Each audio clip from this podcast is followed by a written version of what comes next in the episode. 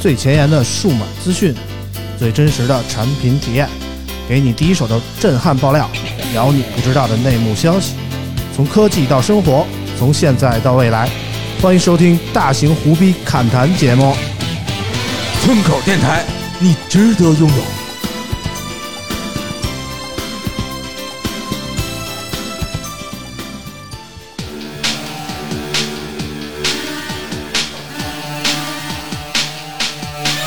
是的，我看见到处是阳光，快乐在城市上空飘扬，新世界来的像梦一样，让我暖洋洋。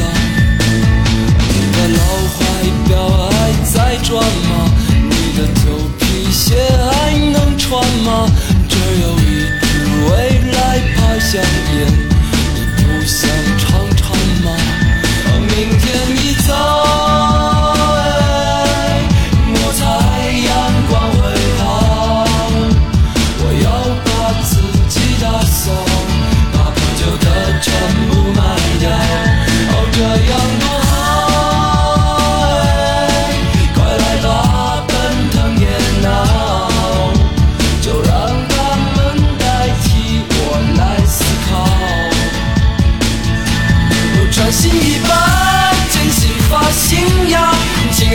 下，Windows 九八，打扮漂亮。Hello，大家好，欢迎收听最新一期的村口 FM，我是九九。大家好，我是村长，舅舅回来了啊！哎，Hello，大家好。我们开场以一首这个朴树的老歌《New Boy》开场啊。这首歌我听的时候可是特别小的时候，那时候我还在上高中，你知道吗？你估计你我第一？次听，但是我觉得很嗨。啊，朴树在这首歌里唱到的是说，呃，剪新发型啊，穿新衣服啊，轻松一下 Windows 九八啊。当时那个朴树想要寻找一下快乐，可能还需要打开 Windows 九八，然后拿起什么那个扫雷啊，扫一扫啊，哎，扫雷真的是个很好玩的游戏，是吧？特别锻炼脑子，你你你玩得了吗？我扫雷玩的巨好。是吗？你也是那种两个的那个鼠标按键一起摁那种是吧？啊对，我一猜就是啊。反正现在就是怎么说呢？那时候的电脑可能还有一个大大的这个什么，那个那个那个电子管的显示器啊，然后有一个大大的机箱啊大大的驼背的那个大背篓。啊，对，然后有一个什么有线的键盘呀、有线的鼠标啊，能提供的娱乐方面的内容可能有限啊。嗯，但是伴随着科技的进步呢，我们现在已经很方便的可以把一些随身的玩物带在手中啊，比如说这个手机现在已经进步到了非常高深的地步啊，像啾啾这样沉迷于游戏的这个青春少女也不在少数啊。手游玩家，啊，手游玩家啊，其实我们之前那个几期节目已经铺垫过很多次了啊。这个月发布了很多这个关于这个手手游的这个专用的手机啊，我们叫它游戏手机这么一个品类。然后之前呢，我们也聊过这个 ROG 和这个这个这个红魔的新品啊。然后今天这个终于这个黑鲨也姗姗来迟的推出了新品，我们的嗯把三款手手机都聚集在一起，我们一起来聊一聊这三款手机的对比啊。嗯不过在节目开始之前呢，我们首先欢迎一下我们今天到场两位啊，今天我们也是人权的啊。首先欢迎老王，哎，大家好，我是老王啊。哎，老王终于回来了，上礼拜干嘛去了？上礼拜 笑是什么意思？上礼拜挣钱去了，要是吧？没少挣啊。反正就是再预热一下吧。这个我们节目上线的同时啊，小米也在开着它的新品发布会啊。嗯，小米这次带来的新品很多很多啊，嗯但是现在这个还不能说呢哈，不是咱们上线的时候它正在开，对，啊咱们同步来，对，啊我们同步来。应，该问题不大。但是啊。大家最期待的那一个可能没有。嗯 但是我期待的来了，啊。你期待哪一个呢？就是小米十一 Ultra 吧，嗯，你期待的还是这么传统的东西，是嗯不是啊？我们欢迎另一位啊，另一位是上上一期跟我们一块儿聊一聊这个酒文化的大潘啊哎，大家好啊，我大潘啊。泡温泉去了哈，对对对，对 哎，喝喝完再去泡温泉，哎，别瞎说，要不然我又得再剪一遍啊。嗯，反正上期节目关注我们的人都知道发生了一些事情啊，我们也不太好意思再死乞白赖说啊，大家也别死乞白赖问啊，问我也不知道，反正你听到哪一版就是哪一版了。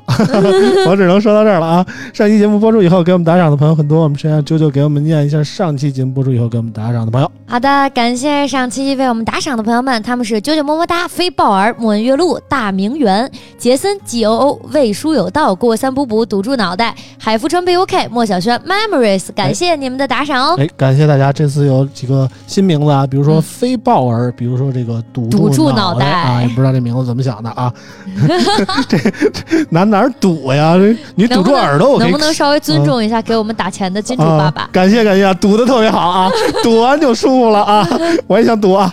然后那个念一条留言先，嗯嗯第一条留言来自我们的老朋友莫小轩 Memories，他说这次我比岳麓来的哎早，，今天的留言都是从这个网易音乐找的啊。嗯这个莫小轩 Memories 也不知道怎么想的，每次都跟岳麓比这个谁是第一个留言的啊。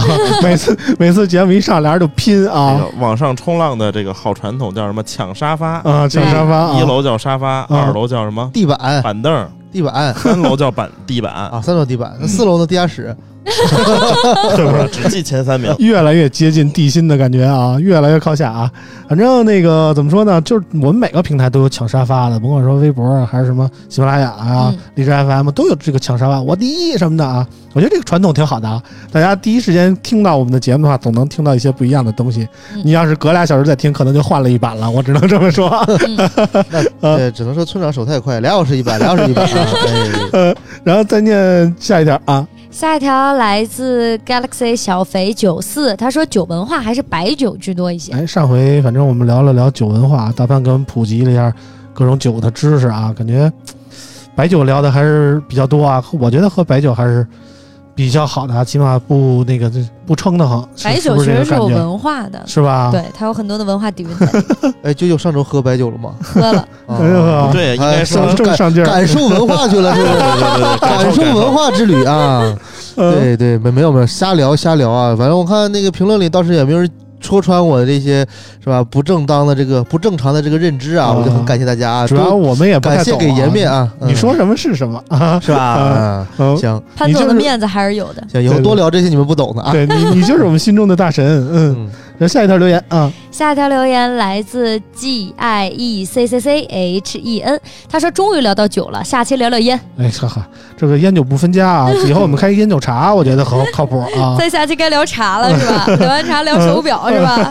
再然后聊皮带是吧哎？呦呵，什么时候聊到鞋记得喊我啊说！的都是这么不正经。鞋最近等于你穿的这个品牌可能不太好。我穿啊这品牌为啥不太好啊？这个还可以今天还行啊，这个是 OK 的。那我穿的这个品牌不太好啊。我跟大潘村长，我们仨穿的这个对，自从我都是一个正确的品牌，正确的品牌啊。对，自从出我门容易被打断腿。对，嗯自从我那个视频被全部截掉了脚之后，我就全部换上了正常的品牌鞋。哎呀，啊！不要以为我只有某某某某品牌的鞋，好吗？好的就这里边电子烟好像出了一些新规定啊。啊，对啊，就是纳入烟草监管了嘛。哦，其实这个话题我们两年前村口节目也聊过。节目一共节目两年没有两啊。年哎，对，但是呢，当时就说嘛，哎可能烟草局看不上这个，觉得太小。嗯但是后来一发现，哎，市场挺大，还是纳入监管吧啊，反正吧，反正我感觉以后电子烟可能也不太好买了。对，反正大家还是不要抽啊嗯，。还是能远离就尽量远离啊。对，烟不是好东西。对对对，啊这些我看那谁给默默的吸了一口，啊，是我 是我压压惊啊。对，是我，就是我 啊。行了，那个前面说的乱七八糟就差不多到这儿啊，我们正式开始今天的节目。嗯呃，其实这周除了这个黑鲨以外啊，还有这个一加也发了这个新手机，嗯包括这个 iQOO 也偷摸发了一个 iQOO Z 三这么一个。为什么是偷摸？嗯，因为确实没有什么声量啊。然后今天 iQOO Z 三我们就彻底不讲了啊。嗯我们结尾的时候说一说一加，我们先首先说今天的主话题，先说一下黑鲨的新闻啊。嗯，好，三月二十三号，黑鲨正式发布黑鲨四系列游戏手机，分为。标准版和 Pro 版，前者搭载高通骁龙八七零芯片，后者为高通骁龙八八八。该系列手机采用三星 Display E 4 AMOLED 显示屏，配有四千五百毫安时电池以及一百二十瓦快充，同时也全系引入磁动力升降肩键新特性，售价两千四百九十九元起。哎，这个黑鲨的发布以后啊，这个月的这个新品的游戏手机算是全部到齐了啊。嗯，我们先单说说这个一呃这个黑鲨，其实这个黑鲨给我第一的印象是这个价格是哦，出乎意料啊。。对对对，因为前两款产品大多是三千多块钱、嗯四千多块钱这么一个价格超级合适。但是没想到这次黑鲨就突然来了一个两千多块钱的价位的这么一个啊对我。跟你说，就是大家买不到 K 四零的，直接买这个也一样。哎，啊我觉得之前我们一直说两千档这是 K 四零一直把持的这么一个价位段啊，嗯，但是现在这个黑鲨出来以后，我们觉得这个黑鲨的标准版其实比 E 四零来说，真的可有的一打了啊。对对对，嗯，有的一打。我很难说这个两款产品谁更好，但是我觉得出于你个人喜好或者说呃有特色方面，我觉得黑鲨对，还是值得一提的啊。而且其实它本身用的也是这个 MIUI 的魔改嘛，嗯所以说大家买不着 K 四零的，买这个黑鲨，我觉得也不错啊。嗯，而且之前那个黑鲨用的那个什么叫什么什么 UI Joy UI 是吧 Joy UI 啊 Joy UI 一一直是比小米的这个 MIUI 是是版本号要落后一点啊，就是说相关的功能也少一点。嗯，但是我看这次好像是直接是十二点五了。对同步了啊，叫嗯同步了 Joy UI 十二点五。对，所以这个功能上大家也不用担心啊。但是这个黑鲨其实要说的不仅仅是这个价格啊，其实在配置上，黑鲨我觉得也是可圈可点的啊。首先这个 E 四的屏和这个小米可以说是这个 K 四零系列是同一款产品啊，可以说是这个站在了第一梯队啊。对，这个和 K 四零同款屏幕，但是调教上，嗯，那个刷新率上它调到一百四十四赫兹了，嗯更更更高一些。超频了一下啊。然后还有这个七百二十赫兹的采样率啊，这个就是怎么说呢？我觉得这个是相对于红米来说就更牛逼了一点。对它这个游戏的触控手感最快可以做到这个一百毫秒嗯啊，这是比较快的一个了，嗯，一百毫秒。什么人有这么高的手速呢？就是一秒就能完事儿。如果是男人的话，闪电侠 啊！嗯，对，OK，嗯其实这次这个黑鲨呀，黑黑鲨四鲨四啊，其实和这个其他的手机两款那个游戏手游戏手机相比，其实有一个特别大的不一样，就是它这个屏幕啊采用了一个挖孔屏。嗯，而其他的两款屏幕都是那种上下都有黑边儿的一种对称的设计的那种所谓的传统游戏手机的那种屏。嗯，对哎，老王觉得这个事儿是怎么考虑的呢？我觉得首先啊，就是黑鲨四的这个挖孔嗯是二点七几毫米，就是已经很小了。嗯，就是比如说你要打王者荣耀的时候，右边出一商店，基本上这个孔是能按的哦。嗯，二这个七六毫米的对，二点七六毫米的嗯挖孔很小，嗯，孔径小，然后其实并不能遮挡太多，嗯，比如说你打王者荣耀的时候，什么进了一人儿你看不见，那没有没有不可能，比如说右边要出一个什么打野刀挡着也不可能，是吧？这对个专业所以说词语我也听对对对，就是出这个装备的时候，你点那个孔，那个孔是能触摸的，嗯，它不会断触。嗯像早期的这个打孔屏，它是比如说你用那个触控的一个测试，你从上到下，中间是那个挖孔嘛，嗯。然后它在挖孔的地方其实是断的，嗯，但是这个呢是你能画成一条直线，嗯。它中间也是能带触控的，嗯，其实这次我觉得黑鲨包括它后后背板的设计啊，都不是那种传统的游戏手机的哎概念了。其实我记收记敛了不少，记得去年那个黑鲨三啊，记得特别清楚，它上下都是有一个三角形的那种设计啊。对，这次就拿掉了，直接就是类似于一个就是魅族那个防护盾的那种感觉，你知道吗？嗯，啊，就是那种设计，呃，包括这个它采用了这个上下不留边儿的屏幕，我觉得这次黑鲨就想走一个怎么说呢，就是更接近于普通大众审美的这么一个对对对。就这么一个游戏特性的手机，嗯。我觉得是这么想的。因为其实我之前那个也问了啊，说我身边有多少个人就是打游戏，嗯，他是有一个日常用的手机，嗯。还是一个游戏手机，嗯，其实这种组合的人不多，嗯，呃，不像咱们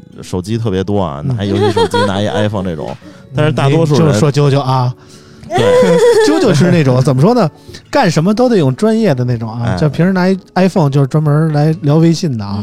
然后平时拿一个 vivo S 九是什么专门用来自专门自拍的然后直播用啊，嗯。然后再拿一黑鲨是用来玩游戏的啊，对，就是每每个人的想法不一样，就是这这还是少数人啊，像首先啾啾这种拿仨手机的，我觉得也是啊神人啊，对，然后像一般人他就是又想。拿这个手机能这个特别牛逼的玩游戏，嗯然后又想能正常使，比如说这一个你要拿个 ROG 或者红魔，你上着班你叭摆桌子上，就特别违和。嗯，但是你拿这个黑鲨四摆那儿吧，它这次这个设计比较收敛一些，同时提供了这个不同的贝壳的一个配色方案和嗯。这个工艺，嗯，然后你就摆上去就像一正常手机，其实就是使的也没问题，嗯，打游戏也没问题，嗯，这次是收敛一些，嗯，黑鲨在这个发布会之后啊，也接受了这个记者的专访黑鲨的 CEO 也姓罗，我们管他也叫老罗。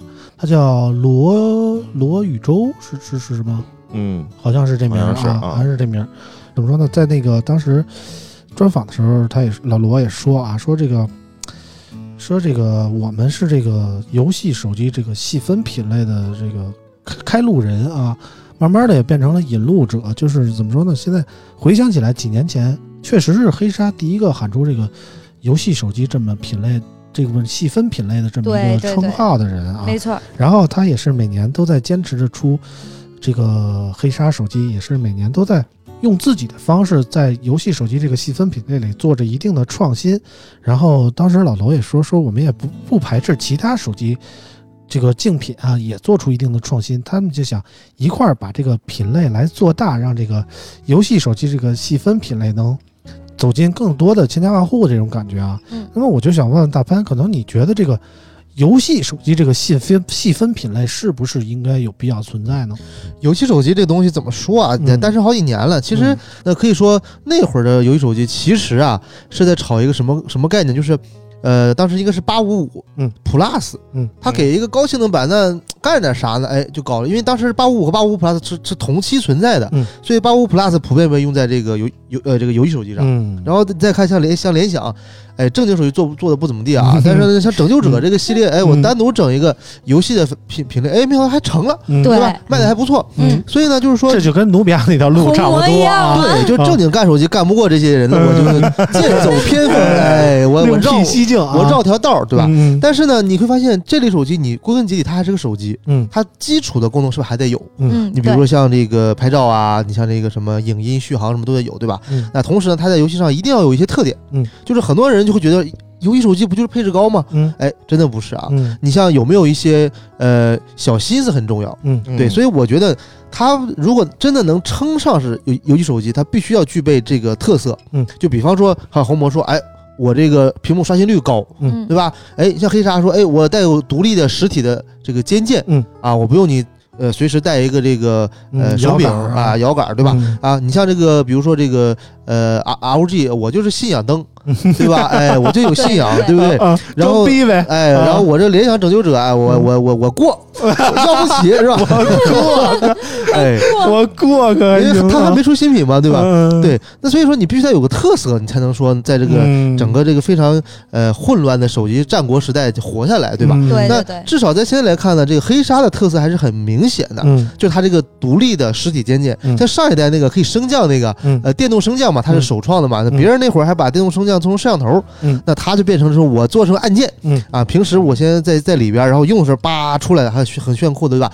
我觉得当时他呃走这条路，我就觉得嗯，对了，嗯，为什么对了呢？因为首先升降这个东西，你做摄像头真的挺鸡肋的，嗯。啊，手机做重不说，就是者吗？呃，没有没有，我说这个升降是摄像头，啊，升降摄像头啊这个功能呃出来以后就很鸡肋嘛，嗯因为你鸡肋的啊你就是手机做的很重，然后呢使用起来也很不方便，哎，嗯很厚嗯，但是你做成肩键就不一样了。嗯哎，平时呢它不碍事儿，嗯别人也看不出来你这是一个游戏手机，嗯对，但是等你用的时候非常的方便，自己就出来了。嗯对吧？所以我觉得这个它的思路非常好。嗯对。那在呃当时它又延续了很多像这个高刷，就是呃高触控采样率，当时其实没人提的，嗯，就大家都对说时就觉得屏幕高刷就可以了对，嗯啊。但是后来发现屏幕高刷以后不跟手是怎么回事呢？啊，嗯原来是这个采样率不够。嗯其实黑鲨也很早就发现这个问题了，嗯所以它的这个游戏基因其实是比那几个我觉得要要领先一点点。嗯，其实黑鲨不光这个采样率方面走在了最先，我回顾了一下历史啊，黑鲨是第一个在游戏手机上采用 DC 调光的这么一个厂商啊。，对，这一代是这个在黑鲨四上也同样继承了这个技术啊。对，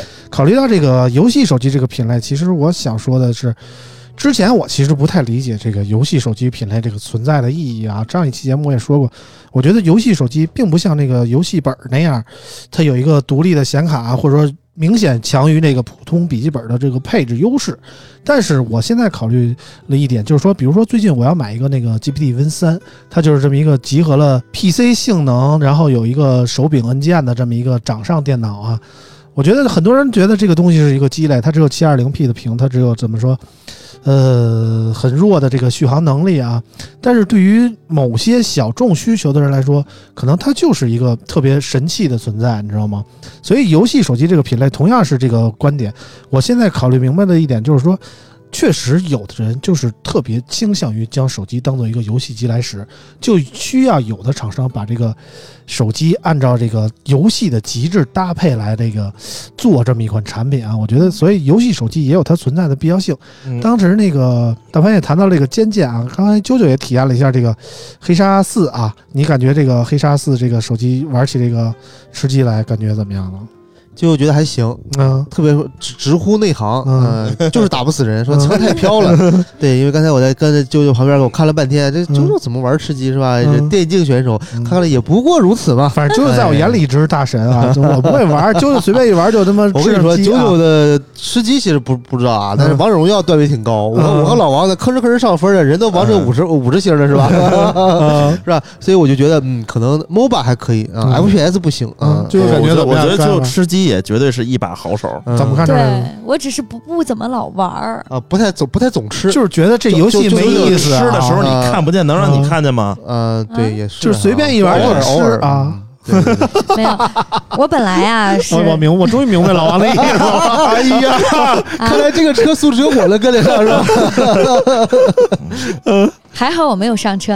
那个对对对对。你说的是吃鸡儿，我说的是吃鸡。啊，嗯。行吧行吧，那个就是鸡儿，因为鸡儿对。啊因为我之前就是和和平精英，和平精英，和平精英 这种就是这种吃吃鸡类游戏，嗯。然后平原来是用那个玩 P PUBG，然后用电脑玩。嗯，所以我一换到手机上就会玩，PUBG 啊，对，就玩的特别别扭，嗯，就是因为我特别不习惯手机的这些操控，因为它你用电脑玩的时候用手柄还是键盘啊？用键盘啊，哦，手柄咋玩啊？对，用键盘啊。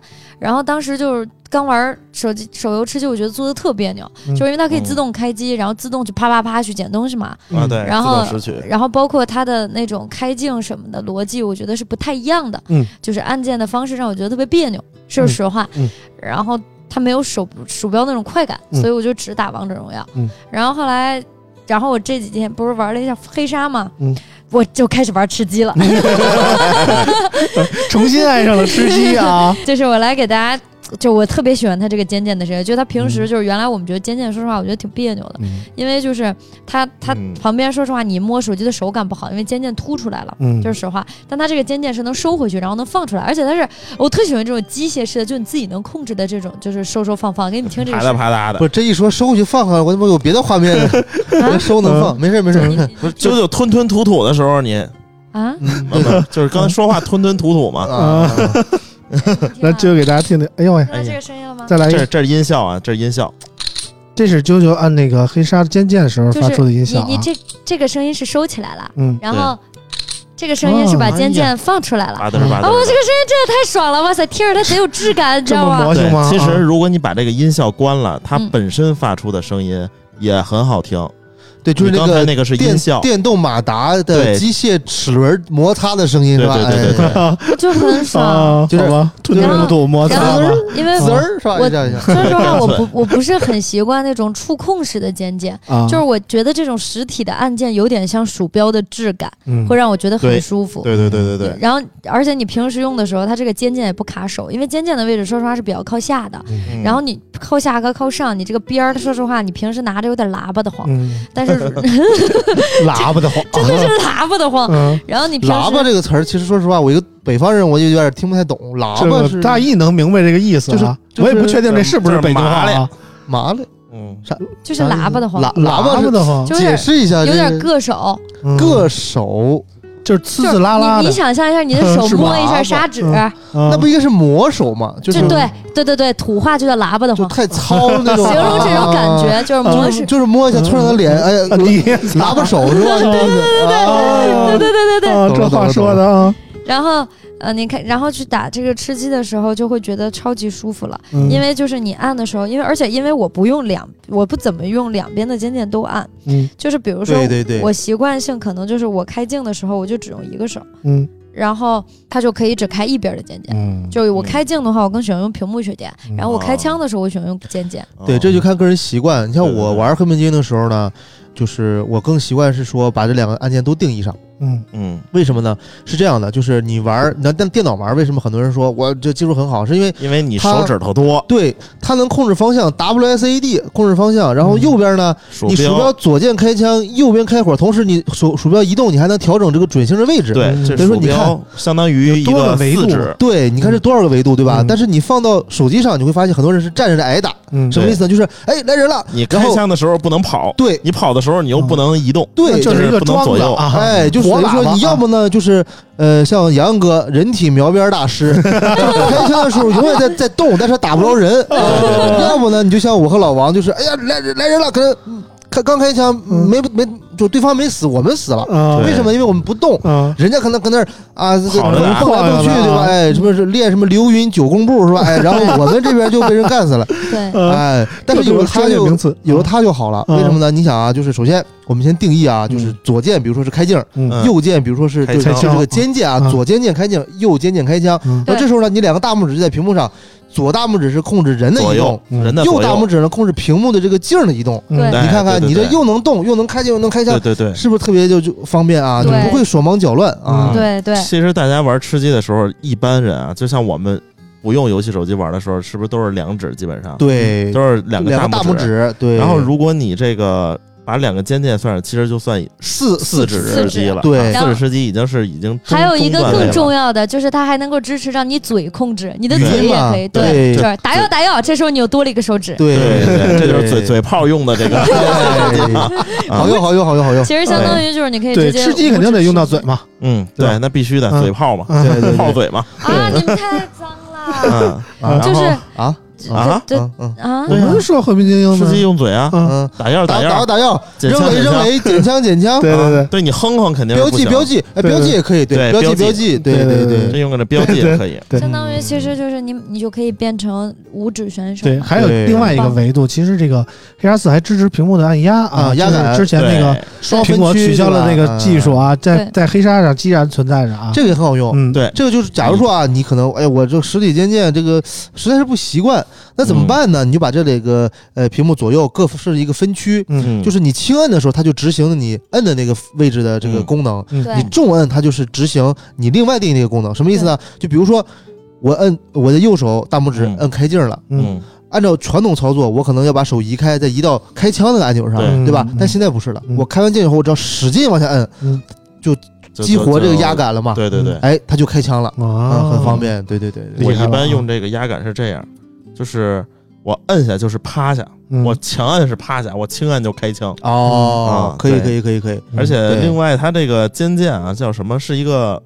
其实还有一个秘密啊，这这这个马上还会有手机会用到啊，大家期待一下 啊。对它这个尖键其实是采用了一个电磁的这么一个东西嗯啊，一个原理。其实说白了，这个玩意儿是多级磁矩的多磁嗯多级磁驱升降动力方案。啊，这个舌头啊，捋捋。对对对啊，回头我把那夹板给你拿来 烫一下。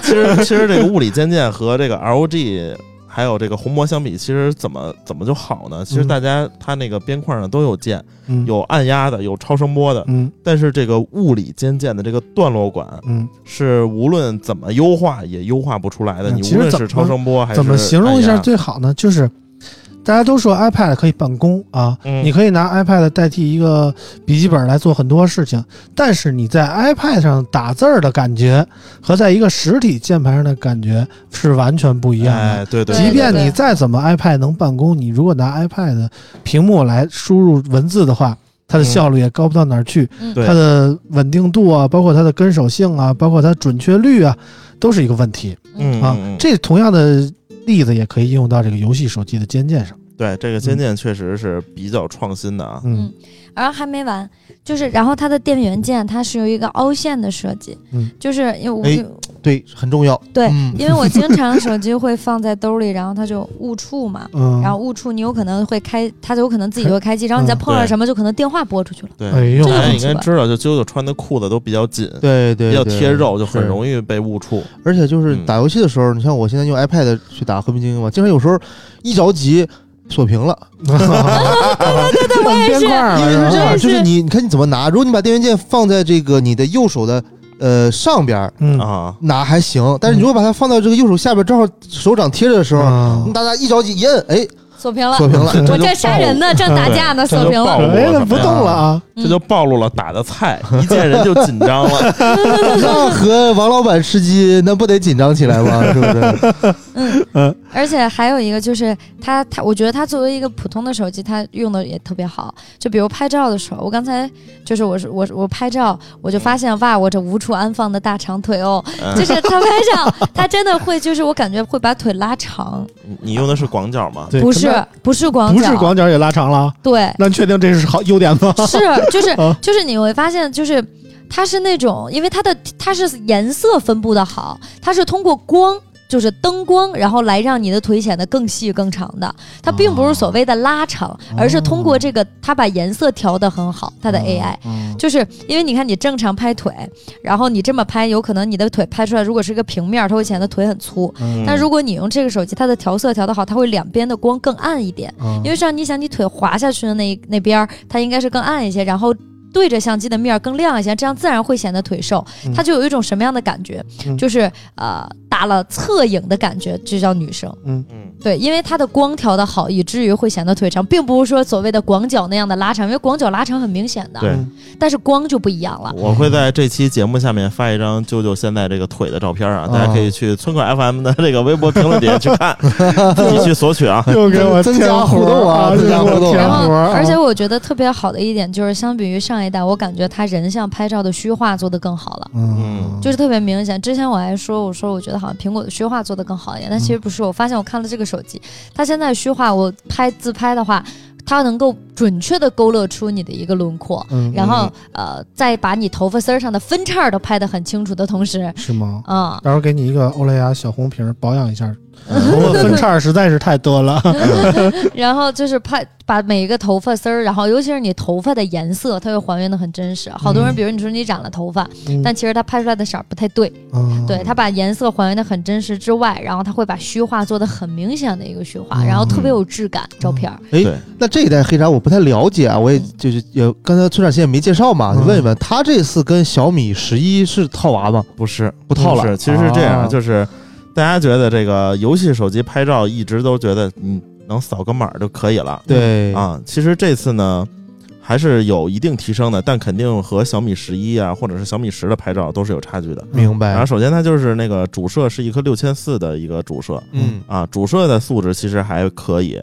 然后八百万的超广角和五百万的微距，嗯其实，呃，八百万的超广角在现在看来，就是有好多那个主摄都上超广了，嗯它这个一千三的这个啊八百的超广就不太够打了。但是我实拍一下，就是在这个白天拍起来其实还可以。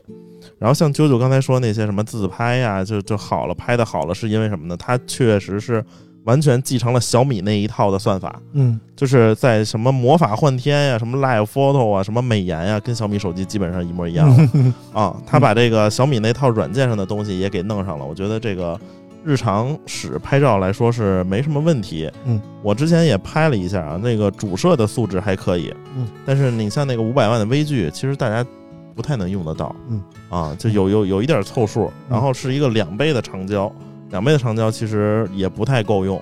啊，但实际上我觉得两倍就是还好，因为你想现在那个五倍以上不都是潜望式的吗？对吧？潜望式有个什么鸡肋的事儿呢？这两天我还跟网友吵架呢，嗯在 B 站上好多网友质疑我。嗯，其实是这样的，你你发现啊，两倍到五倍的时候，嗯，你用两倍的光光学的这个长焦，它还拍照挺清楚的。嗯，但是五倍往上，两倍肯定是不灵，对吧？嗯但实际上呢，你五倍到十倍，你用这个五倍拍，嗯，一般一般十倍到六十倍的时候，你基本没法看，因为它啊没法就是就是数码变焦嘛。确实是就。它很鸡肋，你就为了一个五倍的光变，然后你牺牲一个那么大的一个空间，对我觉得这个算术其实不是不划算的。现在其实啊主流的就是好一点的，它都是三倍，对吧？三倍，我觉得三倍还好。对对对对，还没完，然后就是我还还有一个就是平时的时候，其实说实话，游戏手机的肩键，我们觉得除了打游戏的时候没有其他的作用了，对不对？但这个手机不是，就是它的肩键，比如说呃，比如右下角，它右下角的肩键就是你打开之后你点一下，它会变成单手操作，对，就是单手操，你的界你的主界面会会直接变成变小，会变小，会变成它会集中在右下角单手操作，就这比较适用于什么呢？比如说你在开会的时候，就偷偷摸摸出来，摁一下，叭叭叭就可以发微信了，你知道吧？我我我一般不是。不用怎么看它这，它这两个键键是这样，是可以自定义的。嗯你右下角可以自定义六个，嗯然后上边那个也可以定义六个。你可以把那个什么闪光灯啊、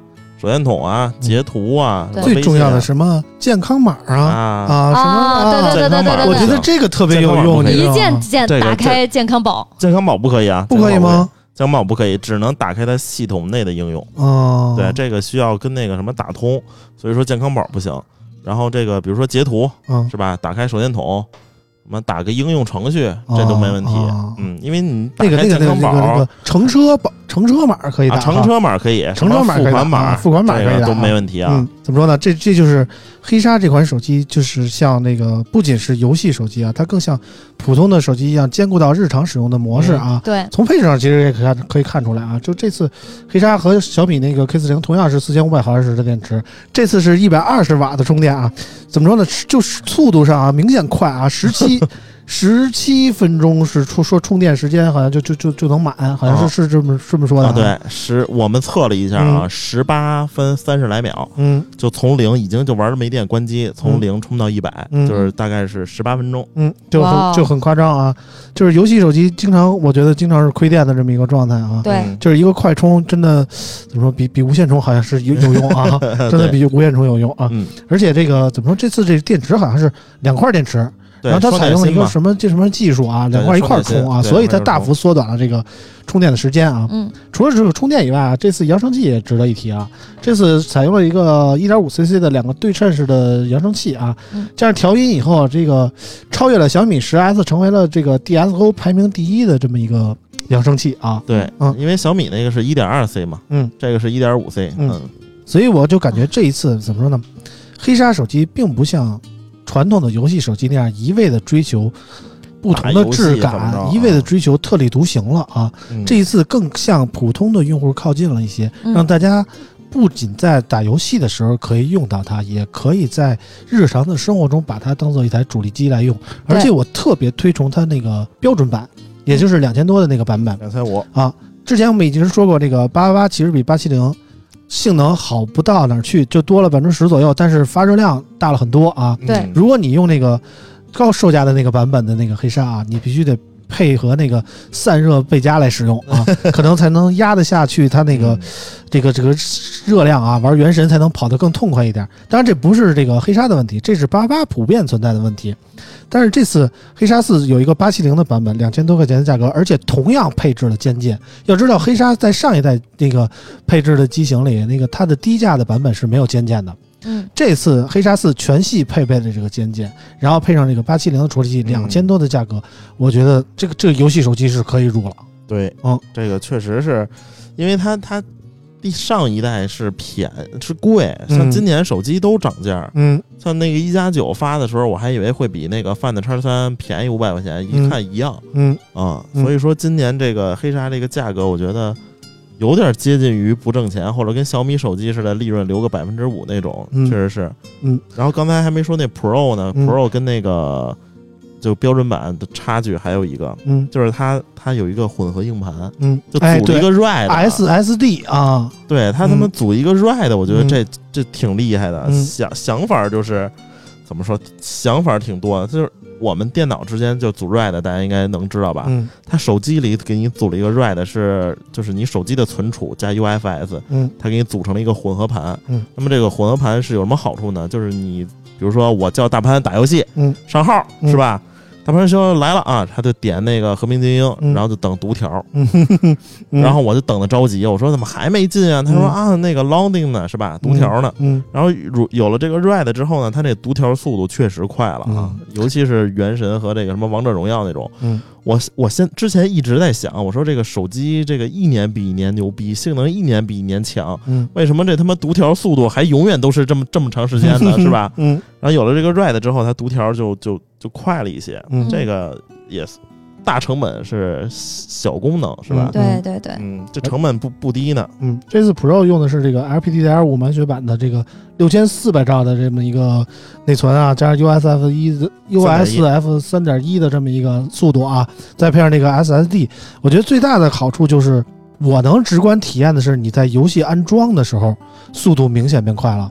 嗯。就是发布会上也展示了一下，轮了一下那个 iQOO 五嘛，啊，iQOO 五、iQOO 七啊，啊，好像是七。啊，iQOO 七啊，然后就是轮了一下 iQOO 七，就是同样在安装原神，大家都知道这个原神这个游戏安装包是很大的、啊，对。啊，每一次装都是就折磨人啊，就看那一个门儿在那儿 一点儿一点儿走啊，就进不去啊，对，就那个感觉啊。但是用黑鲨，你明显能感觉这个 SSD 起作用了啊。最重要的是，我花了那么多钱抽的角色，我终于能看见它的特效啥样了。嗯，啥样儿？你都你都充了什么了？我听听就是像炎神啊，啊。然后就是出的这些基本都会去抽一下。哎呦，然后哇塞，你真的不理解，就是我从来不知道，就我知道他们是有很酷的特效的，你知道吧？毕竟人家贵嘛。嗯然后但是但是我那个手机我开不了高的质画质，嗯它会太热了，嗯会过热。嗯然后我就基本上已经看，就你看不到它非常流畅、非常炫酷的那种感觉。嗯你知道吧？嗯你看到的就只是一个小小的，跟那个小的时候那种二 D 动画片。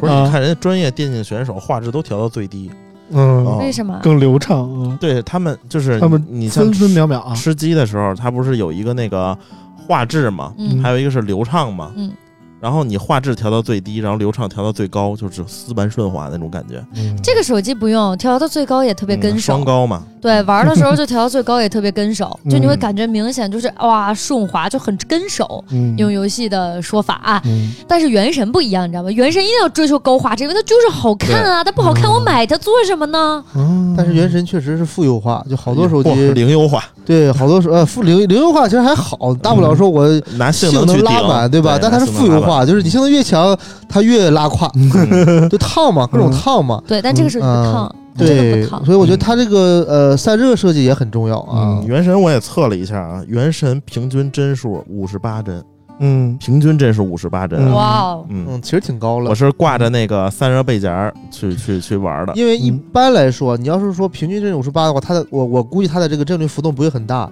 它浮动啊有，它浮动去有一些，它那个。我我一开始测了一个那个和平精英啊，就是基本上满帧，就密密麻麻的点儿组成了一条直线，嗯，这就是和平精英六十帧。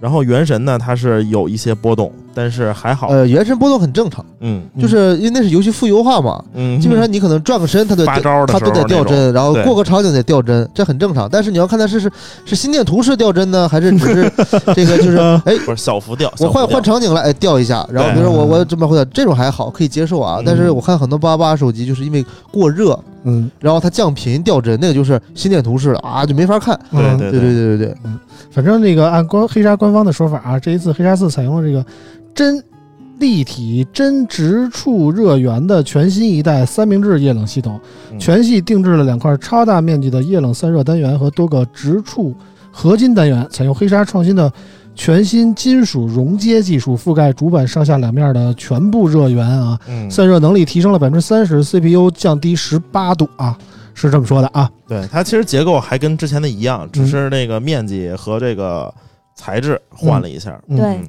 反正说了黑鲨四这么多啊，我们感觉其实还是相当香的啊，这么一款手机。但是、呃关键的问题来了啊，和之前 LG 和这个红魔相比，老王觉得这三款手机横向对比的话，各自的特点或者说哪个更值得入一下呢？首首先啊，我就拿今天说这个黑鲨跟这俩分别比，嗯然后黑鲨跟红魔比呢，首先红魔那屏幕没法看，嗯，是？吧？嗯，首先我觉得玩游戏屏幕是真是挺重要的。对，然后它做的那个游戏的那个那一些特色功能其实还行，嗯但是它本身系统又不太行，嗯是吧？然后玩游戏行，系统不太行，你日日常使差点意思。嗯然后它又和 ROG 比呢，ROG 屏幕也很牛逼，嗯是吧？也是 AMOLED 的屏幕，嗯然后各种各种灯，嗯是吧？各种灯，然后各种那个特效，嗯还有这个什么什么各种二次元的东西吧，反正嗯这个是比黑鲨强一点，嗯但是它又比这个 LG 多了这个物理肩键，嗯是吧？其实 LG 和这个黑鲨还是有的一打，嗯如果你真的就是。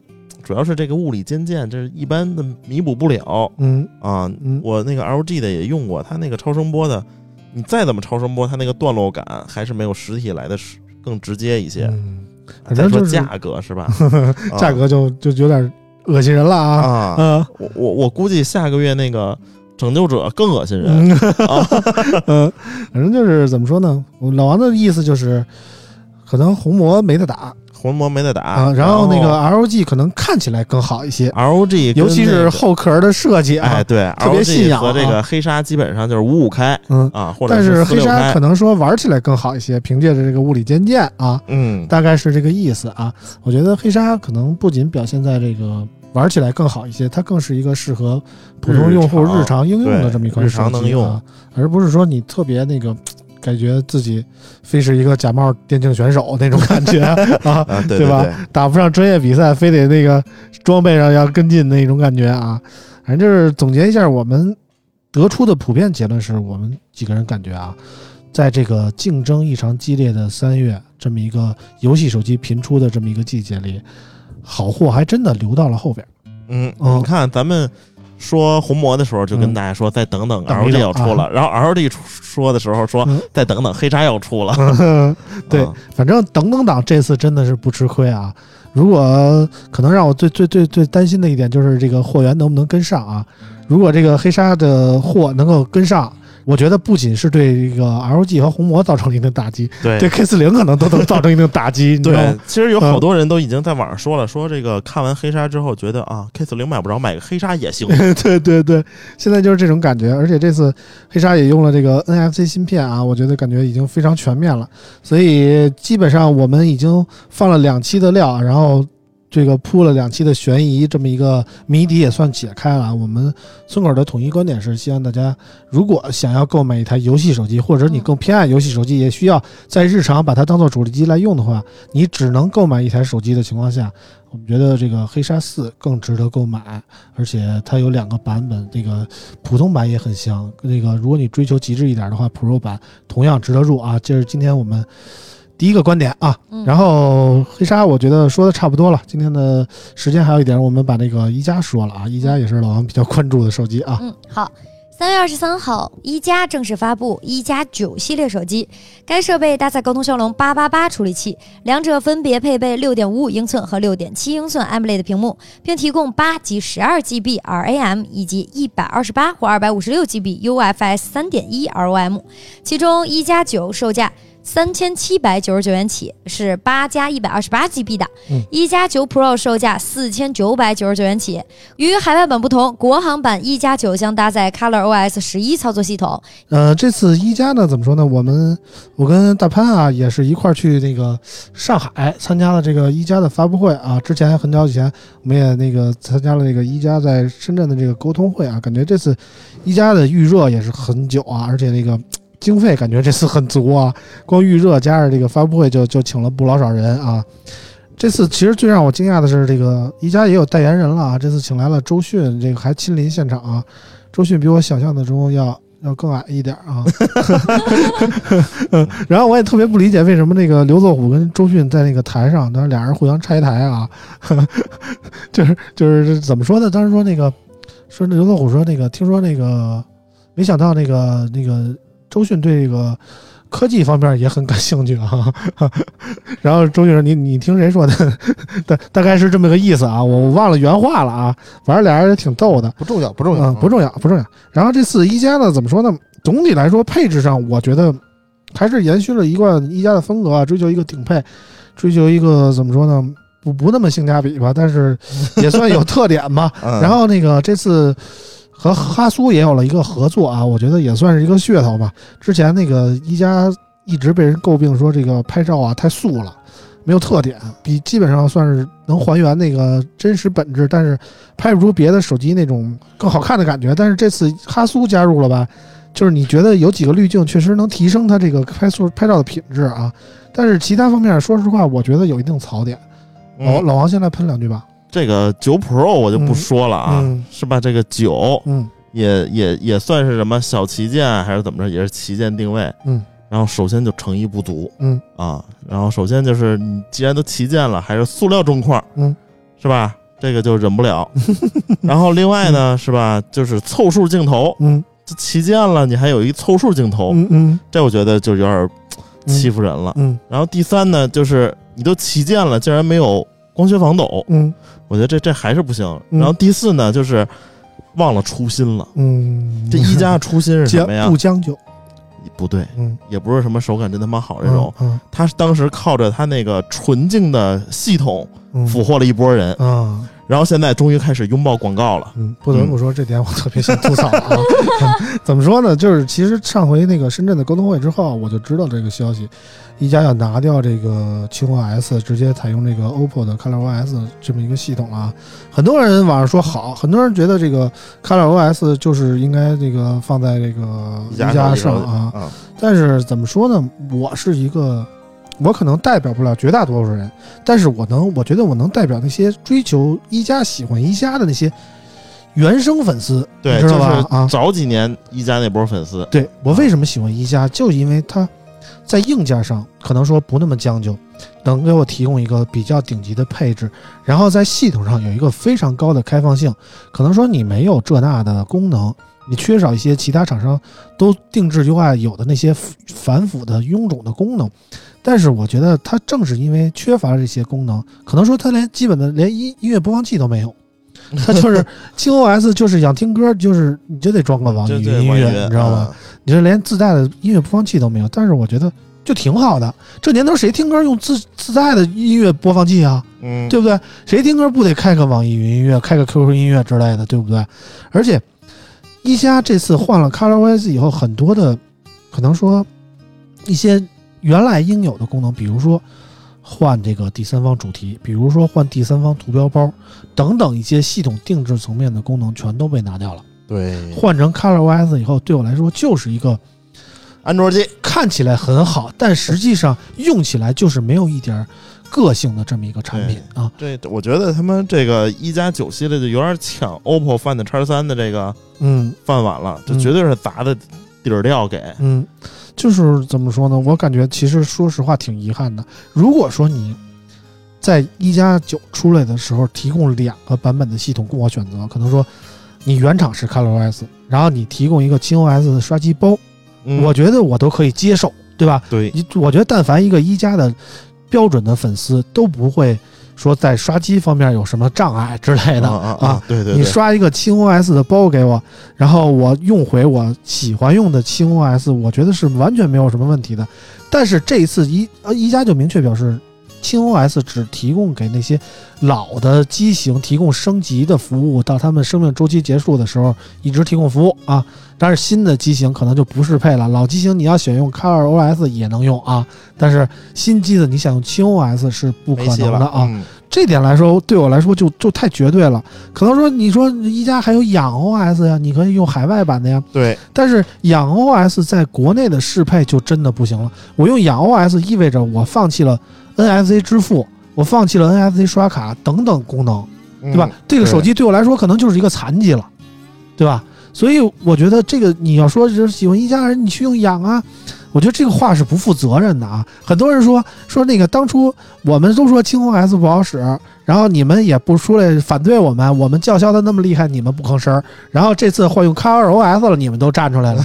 我想说，我他妈用的好，我有必要跟你啊他妈打嘴仗去吗？这个事儿，我觉对吧得还有一个维度是什么？就是说，你呃能反喷你的人，其实他未必是一加手机的用户，嗯他可能也没用过一加手机，嗯他也不知道清清氧是啥，嗯他光知道说，哎呀，这个怎么没有这个功能？哎呀，怎么没有那个功能？嗯他可能并不知道说没有功能其实是个好事儿。嗯就是之前我跟一个人聊过一个事儿，他就说，哎呀，一加手机买回去不太会用。我说为啥？他说啥也没有。他说你看别的手机负一屏还能提醒你，哎呀，你什么什么这个机票呃订订购成功了，马上要嗯这几点几点登机了，你该出发了。嗯或者是哎有一个什么磁卡告诉你这个呃什么什么快递正在运输中，就它有个这样一个什么呃信息提醒，嗯，那这也没有，嗯然后呢说这个主题也没有，嗯啊、这个也没有，那个也没有，嗯，我说那你买它的目的不就是想买一个什么都没有的手机？他不是啊，嗯都说一加手机什么流畅，什么呃性能好快什么的，我我是因为这个买的，嗯我说那你看就是它能实现这个你要的需求的这个这个前提就是它用这个系统实现的。嗯因为嗯，硬件大家大差不差，对吧？对甚至说很多机器都是 OPPO 的这个套娃机，对那能有什么区别呢？对。但是你翻过来看这个事情，嗯现在一加它为什么要用 ColorOS？嗯你要想这个事情，嗯，就是现在 OPPO 在做一个矩阵，嗯在做一个集团，嗯什么意思呢？OPPO 本身，嗯，呃，realme，嗯。一加然后一加全部都在用这个 ColorOS 嗯。它意味着什么？嗯，它意味着说它是第二个华为，嗯。它是第二个 Emotion UI，它是第二个呃生态。嗯，对呀、那荣耀还说它是第二个华为呢，哎，就 就等于说说归说啊，小米也要说我是第二个华为呢但是这。东西你要用体量来证明的。嗯对，啊，你鸿蒙系统为什么当时这个杀伤力这么高、这么强，连谷歌都要啊，还这心虚，嗯先咱把关系修复说鸿蒙了，一下。这不是又要跳票了？啊好像说，对，咱不管跳不跳票吧，就是说你得有这样一个体量，你单凭一个 OPPO 是不够的嗯，啊，但是你单凭一个一加也不够，所以它必须要集团化。把这个收回来以后，首先等于说你这些厂商卖的是硬件，嗯那么在软件层面，它的生态层面它是打通的，对对它是一个独立的事情。嗯，它讲的故事跟华为讲的故事其实是一样的。嗯就是我们我有这么大一个体量以后，我可以讲 IoT，我可以讲生态，我可以讲我的这个联盟嗯等等都可以讲，嗯开发者嗯讲什么都行，讲创新，对吧？但是你没有这个前提，你没有这样一个体量，你啥也讲不了。嗯，所以这次呢，你说白了，为什么一加必须得用？还是说因为它它的量太少了，嗯它在整个 OPPO 这个大集团下面，它没有话语权，嗯百十万台，对吧？老板说你收回来，你要干怎么这个大方向的事情，那你就得干。嗯对它还不像 realme，但 realme 它为什么它用的很早？它自己没有啊。嗯对对对？吧？那他嗯他在海外用的就是谷歌原生的这样一个系统，那回来以后我用一个这个相对好用的，那是何乐不为呢？所以这其实就是一个矛盾，嗯这真的是一个很矛盾的事情。但是呢，呃，我觉得这也不要太过于悲观，就是这个群众的力量是是是非常强大的啊。就这轻 OS，它首先它如果它停止开发了，嗯那是没有办法。嗯它只要不停止开发，那总有办法刷上去的，对，刷上去我觉得问题不大，吧但是你啊后期更新肯定就没戏了。就看它是不是停止开发嘛。对应该是只对老机型吗？刚才不对吧说就是你要想更新啊什么新功能，那没戏了。啊，这个再看吧。但是说实话啊，就是网友的呼声大部分都是键盘侠，就是真正喊说我要我要我要的，他都不要，他都不买，嗯对吧？像村长这这种的，是吧？我要我要我要，他也不买，其实对对吧但是你说啊，就是这这玩意儿就是嗯 有点像那什么，就是说我要我要，其实他不要。对。然后像说不要不要不要了，哎其实他是要。你看 我我我这个我这个这个气口给老王留的怎么样？可以可以哎，这就是默契，我就知道他要说这个。对嗯对，所以就是说呢，这个事情，嗯，我觉得对于这些老用户来讲，确实伤害比较大嗯，但是也不是什么 过不去的坎儿，因为这个一加的系统，他能干的事儿吧，这 ColorOS 也能干。嗯，也不是，啊也不是你说一个，你说一个，真不是。我刚才就说了呢，嗯不能换第三方主题，不能换第三方图标包啊。啊。其实这对我定制系统来说影响非常大。实话实说，你这个第三方是因为你自己上网上下装的，人家人家这个软件商店里有的是第三方那个图标包，没有我自己 DIY 的好看。对，哎哎对，我能我就是一一个个屏幕上放一百个 app，对那行吗，？对他这只能一行五个。但所以所以说，你要求的应该是让 OPPO 的 ColorOS 支持这个东西，而不是说要求说，哎，你要给我一个嗯没有强制原生的这个东西，嗯对吧？你应该要求说，哎，我要一个这个图标包啊，我要一个这个这个主题包啊，嗯是这样的嘛？嗯其实我觉得，呃，你想啊这三个公司都有自己的研发团队，都有自己的软件团队、硬件团队，其实是很很耗费资源的事情嘛，对吧？你未来你像手机利润越来越薄，换机动力越来越低，对吧？然后那个更新速度越来越慢，那肯定这个区域融合是正常的。说不定有一天大家全用鸿蒙系统也不一定，嗯，嗯是不是？哎，哎呀，这个我咱别了，我求求。太正常了。那当当时余承东不说了吗嗯？只要华为想，嗯一夜之间所有华为手机全能变成鸿蒙。对，嗯现在就不想对，现在就不啊，想，不要不要不要，哎。对，现在就不要，真不要。嗯，不是不能，就是不想。嗯对，反正就像大白说的，可能我还真的不买，就是好多手机我不用买，说实在的啊。但是每年接触这么多手机，总有几款机型我想要用一用。就比如说每年我都会因为魅族的外观我想要用一用，每年我都会因为一加的系统我想要用一用，每年我都会因为三星的综合配置或者说三星的创新我想要用一用，或者说我因为小米的性价比，我因为小米的米 UI 加成我想要用一用。嗯更多的时候，我出于一个系统的考虑和外观的考虑来结合选手机。但是像华为的机器，像 OPPO 的机器，说实话，我给我我都不用。为什么？因为它在系统上太保守，它拿掉了很多谷歌原生的功能，导致我对于手机的操控，我对于手机的定制化实现不了我想要需我想要的需求。这就是我每年接触新手机的一个标准。所以，嗯拿掉了看呃轻 OS 的这个一加，在今年我看来是一个可能是面向大众市场的一部好手机。嗯但对于广大的一加粉丝，包括我在内，或者说以我为代表的传统的喜欢一加的那些粉丝来说，可能今年我不会用了。我今年就觉得一加的手机对我来说不是很友好，就是这个感觉。它可能被我归到华为、OPPO 那一类里了。那是那一类是我，即便拿到了新机子，也没有太多把把把这个主力机挪到上面的欲望。这就是我对于今年一加手机的感觉。嗯，分人吧。嗯，就像现在所有手机到我这儿欲望也都不太强，但你给我华为，我马上迁移，嗯，没办法，在这个生态上就是吧，绑定太厉害了，对对吧？你没办法，对就每个人的喜好不同，我觉得也可以理解，并不是说我的需求就一定代表广大消费者的需求，但是我只想说，我的需求也是一部分小众的有代表性的需求。啊、只能说到这儿。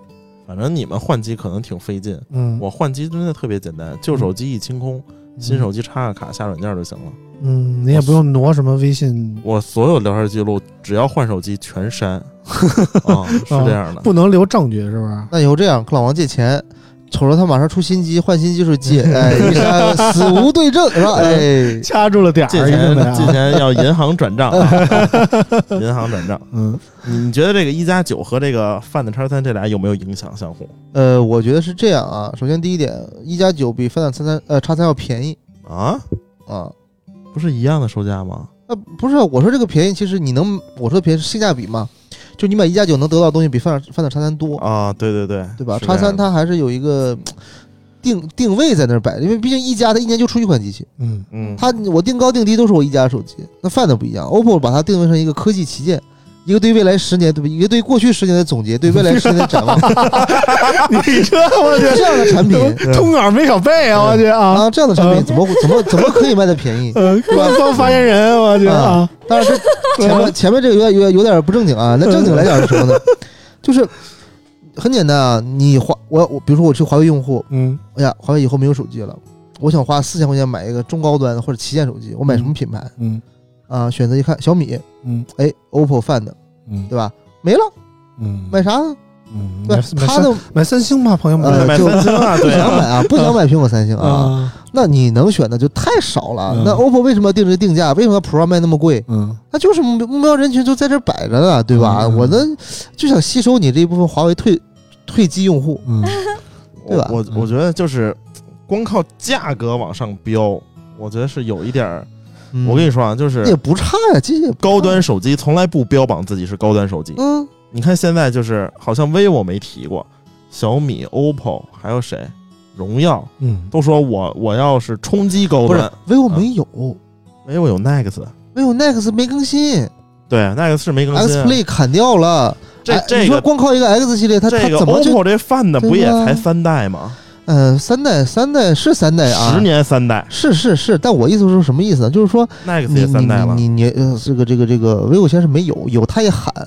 都想吃这部分用户，大家都是嗷嗷待哺。你就说，我就就都等于说我机器来啊，大爷来啊，大爷，哎，我有机器，对吧？对吧？那那到 vivo 这儿，嗯嗯，不说话，为什么呢？没有啊，没有嗯没有合适的东西，对吧？啊，对，嗯。所以就是基于这种考虑，它也不会卖便宜嘛。就是从产品力上来说，就一加九 Pro 和 Find X 三 Pro 嗯，怎么推荐？嗯，我说实话啊，我可能更推荐一加九 Pro。嗯，对啊，你说好歹说你有几个卖点能比较唬人，比如第一哈苏。哈，苏啊，虽然哈苏不如徕卡对吧？啊，虽然哈苏胜于无。虽然哈苏现在是大疆的这个这个控股的嘛，嗯对吧？嗯，但实际上呢，哈苏，而且哈苏其实说实话啊，哈苏它是嗯，就在在电子这一块儿，它的积累其实并不多。对，其实嗯，其实一般啊。就它和大疆的这个合作，其实大疆给它更多电子方面的东西。对，啊，因为你想，哈苏机器为什么那么贵，更新那么慢啊，还得加一个数码后背，对吧？其实就是因为它这个呃数码方面的东西不太多。嗯对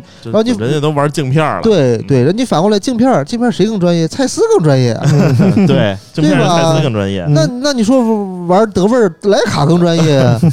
就是哈苏是有一点尴尬的。对对，其实哈苏有点尴尬。你像这嗯这次发布会，他除了讲一些，比如说什么当年登月呀、对对对，色彩管理呀，其实他也没讲什么其他东西，因为确实也没什么其他东西可以讲，嗯，对吧？你像是呃这个这个历史上很多大事情的见证嗯都是徕卡，呃莱卡镜头里都有坦克了。对。然后这个世界很多高端的或者说一些呃高不可攀的一些镜片儿，一些非常牛逼的镜头都是蔡司，嗯所以肯这个哈苏确实有点尴尬啊。嗯对对对对，反正发布会现场的一个影片让我觉得揭秘了当年美国登月的 阴谋。对，就是在在家在我们家也能登出来 是吧？对对对哎感觉越来越美国登月是一个假的，知道吗？但这次一加是真下本儿啊！你看嗯这所有的各种 A P P 的开屏，嗯，对呃，像 B 站啊、微博的这些相关相关话题嗯内容下面的这个热搜啊热搜广告，然后地面的贴片儿，然后代言人的选择，嗯、，TVC 的拍摄越来越有 OPPO 那味儿了。不少花钱，嗯不少花钱。就发布会完了，我到机场，这个一加的公关就问老师：“你看到那个机场的我们的广告了吗？可显眼了。”我说：“我操，还真没注意啊，完了，这钱白花了。对，谁没事老盯着机场广告看呀？对不对啊然后这这微博上很多人说，哎呀，留给中国手机厂商的联合的机会不多啦，嗯这个三大巨头都联合完？”了。嗯，对我说那没有啊，还有卡西欧的，卡西欧也做过相机，你知道吧？对吧？嗯？哎，还有佳能的，还有富士的，嗯还有尼康哎，尼康的，对吧？哎呀，嗯你多了是，身边还有海鸥呢，要喝啊，对，国潮嘛啊，对吧？哎呀，嗯有的是啊，这种这种联合，大家就喝喝一下就可以了，没有什么真真东西啊。嗯，对反正总结一下，我觉得一加这款机器总的来说还是弥补了以前的一定的不足，而且在配置上也算得上主流，嗯算得上顶配啊。，对在各个方面也没有什么特别明显的弱项。对，但是总的来说，我就觉得作为一个宜家的粉丝，他少了点什么，是有一点将就，对我来说啊，嗯，所以从不将就到到到到将就，对将就，再从将就到啊，凑合吧。对，反正将就啊，委曲求全呀、总的来说也是奔着更更广阔的用户群考虑的。我觉得，就是让更多的人能够更容易的接受宜家手机，出于这么一个考虑。呃，所以一加选择了这么一个改变，我觉得可以理解。但是从作为一个一加的忠实粉丝来说，我觉得不可接受啊、嗯，这就是我的观点。行吧，那个今天关于手机部分也就说的差不多了，今天时间也差不多了啊，嗯所以 所以今天我们就不聊太多了，因为下一期更说实，话，我觉得下一期本来说就是闲聊一期，嗯但是他妈下一期还有新机发布，你知道吗？嗯我觉得这个三月就没完了，你知道吗？啊，我觉得还有啥新机啊？小米一大周一堆呀、我跟你说啊，小米这个机器真得好好聊聊，就是有，我现在其实已经拿着呢，就是就是有有点？牛逼啊你啊！不能说，但是 有点牛逼吗？我看网上报的谍照什么的，也就那么回事儿啊。不不，还还很牛逼的。嗯，因为我们节目是八点上线嘛，小米现在开始，听到这儿，小米的发布会应该接触接近尾声了啊。我都这么勾引老王，你你就你把话茬接过去了，这 不不能说呀，对不对啊？因为那个怎么说，听到这儿，小米的发布会也接近尾声了啊。如果你还没有看到小米新一代的 Mix，我劝你不要等了啊，没有啊，但我就是没有想知道这个小啊。芯片是什么？小芯片能说吗？小芯片也不能说 哦，嗯片也不，Mix 其实可以等等，很快了。嗯，反正就是不是也也不是很快了啊，反正就是你听我们节目的时候是没有了啊，嗯，这个晚上肯定是没有了。对在之后液态镜头会搭载在哪儿？手机上呢？就是 Mix。我跟你说，哦其实两年前华为申请了一个液态镜头的专利，嗯，但是良品率极低，不到百分之二十。哦我不知道小米这个怎么就能突破一半儿，没有。你想啊，你卖一亿台，百分之二十是什么情况？五五千万台。你卖十台的百分之二十是什么情况？对吧？就跟小米那个什么阿尔法那个机器一样，能买几台对吧？良品率重要吗就跟华为的折叠屏一样，你知道吗？是一个概念啊，反正也卖不了多少，没多少货，这这良品率什么的差不多得了啊。就是，嗯，行吧，那个关于小米呢，我们也不方便说太多，下个礼拜接着聊。然后下礼拜就是那个清明节小长假了啊，可能到时候我会有点事儿啊，到时候让老王值个班，好不好？行，如如果如果找不来人，我就单口给大家 聊。我操，不会，我一定会让啾啾来陪你的啊。你要是不需要其他人，我可以安排啊。嗯，我跟舅够了，去我家录。行了，那个那下期节目大家期待一下吧。今天的节目就到这儿，感谢大家收听，我们下期节目再见，拜拜。拜拜。